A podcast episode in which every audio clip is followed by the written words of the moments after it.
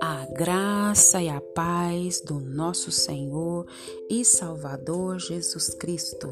Aqui é Flávia Santos e bora lá para mais uma meditação. Nós vamos meditar na palavra do Eterno nos Salmos 34, 19. E a palavra do Senhor diz o seguinte: Os bons passam por muitas aflições, mas o Senhor os livra de todas elas. Salmos 34, 19.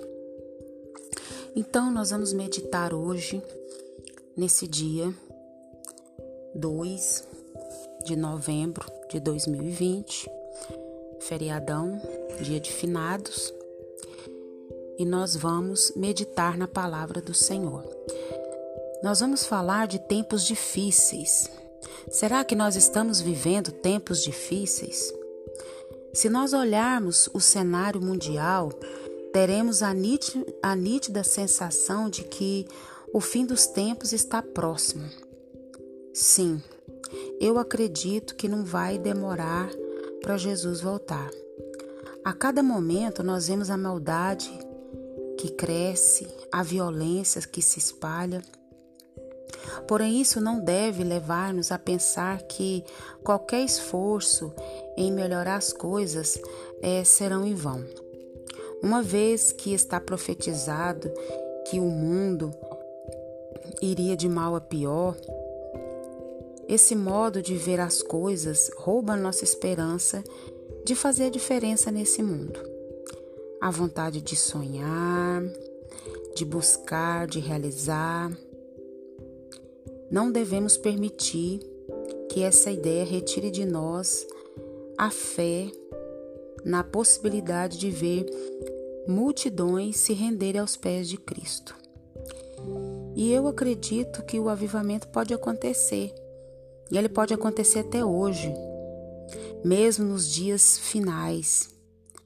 Sim, a Bíblia é, diz que no final dos tempos a iniquidade se espalharia e o amor de muitos o que? Esfriaria. Mas isso não significa que o meu amor se esfriaria ou que a iniquidade dominaria a igreja de Cristo, não é verdade? Ou que não haverá mais multidões reconhecendo a Jesus como Senhor e Salvador pessoal. Nós temos que pensar nisso, nós temos que estar com a nossa mente voltada para isso. Acima de tudo, o interesse do Senhor em trazer salvação e o seu amor não vão diminuir. Os tempos podem ser difíceis, mas a colheita é certa. Nós temos passado por dias de pandemia, dias de crises financeiras, crises no governo, crises na saúde e crises e mais crises, mas nós estamos é, com a nossa esperança voltada em Cristo Jesus. Os tempos são difíceis, as lutas são grandes, mas o nosso Deus continua sendo o mesmo Deus e continua sendo Deus que cuida de todos os detalhes da vida dos seus e Ele faz tudo a seu tempo, Ele provê tudo, Ele faz tudo. Nós precisamos é perseverarmos em plantar a semente que Deus nos deu. E nós não podemos nos cansar de fazer o bem, pois no tempo de Deus, no tempo certo, nós vamos ceifar e, e não podemos desfalecer. Não podemos deixar que o desânimo, que o desânimo venha tomar conta do nosso coração, da nossa alma. Nós não podemos deixar que as adversidades, os problemas, as dores, as aflições, as perdas, as decepções, as agonias é, Tire da nossa mente esse pensamento de que Deus, Ele cuida de nós em todo e qualquer tempo. Tempos difíceis, tempo de dores, tempo de alegria, tempo de paz, tempo de guerra, em todo tempo Deus está cuidando de nós.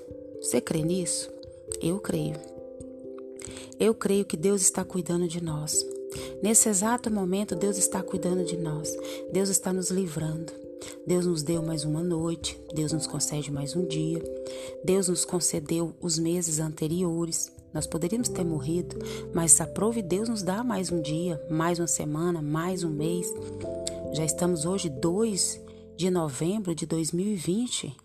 Quantos meses nós vencemos, quantas lutas nós passamos, tudo pela misericórdia de Deus. Deus nos concedeu mais um dia, mais uma vitória, e nós temos que louvar a Ele, bendizer a Ele. Você não consegue sonhar e não ter esperança? Jesus nos convida a levantar os olhos e renovar a esperança. Levantai os vossos olhos e vede os campos, já estão brancos para ceifar. Hoje é o tempo da sua vitória. Hoje é o tempo da nossa vitória. Nós precisamos o quê? Crer em Jesus, crer no seu sacrifício, crer em tudo que ele fez por nós. Nós não podemos tirar os nossos olhos da cruz do Calvário.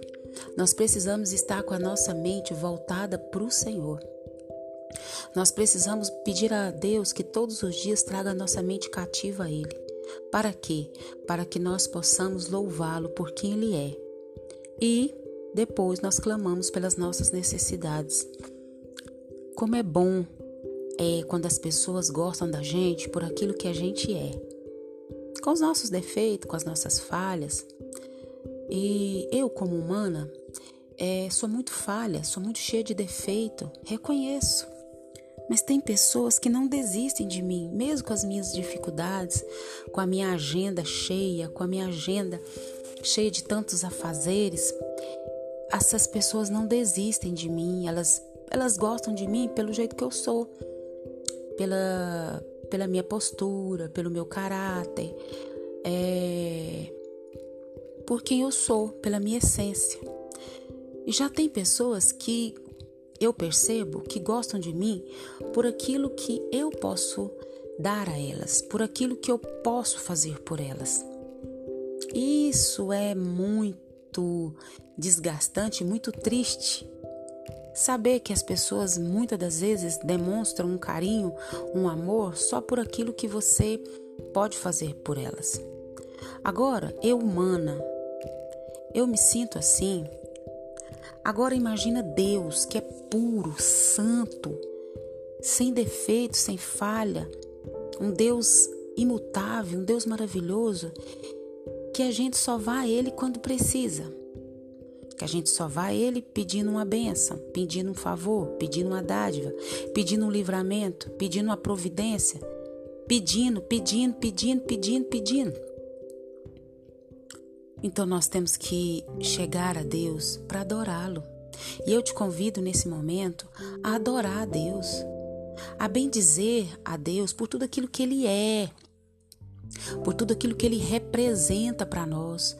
O seu poderio, a sua majestade, o seu amor, a sua misericórdia. A Bíblia diz que as misericórdias do Senhor se renovam a cada manhã e as misericórdias do Senhor são a causa de nós não sermos consumidos. Que nós vamos adorar o nosso Deus, não só hoje, nesse dia, mas todos os dias da nossa vida, lembrando de quem Ele é. E mesmo Ele sendo quem Ele é, Ele se importa com pessoas como nós seres tão insignificantes, tão pequenos, mas Ele nos ama. Ele decidiu nos amar, Ele nos escolheu amar. Que a gente venha amar a Deus por aquilo que Ele é. Vamos refletir sobre isso nesse dia de hoje. Eu amo o Senhor por aquilo que Ele é e não por aquilo que Ele pode só me dar. Deus, em nome de Jesus, perdoa as nossas fraquezas, perdoa os nossos pecados, perdoa as nossas falhas. Pai, perdoa principalmente que nós vamos ao Senhor só para pedir. Perdoa quando nós vamos ao Senhor só para reclamar. Quando nós vamos ao Senhor para dizer que o Senhor está demorando naquele, naquela benção, naquela causa, naquela cura, naquela providência. Perdoa-nos, Pai. Perdoa-nos, Pai. Porque a tua palavra diz, Pai, que nós passamos por aflições, mas o Senhor nos livra de todas elas mesmo com as nossas ingratidões, mesmo com as nossas falhas. Perdoa-nos, Pai, traz um coração agradecido, um coração aquebrantado, um coração contrito diante da tua presença.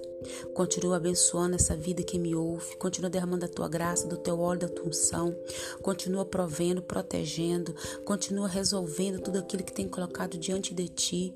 Toma os seus nas tuas mãos, toma a sua vida, toma os seus projetos, toma tudo que diz respeito. Pai, continue nos livrando dessa praga do coronavírus e de todas as pragas que estão sobre a terra. Nós te louvamos e te agradecemos no nome de Jesus. Um abraço e até a próxima. Fui!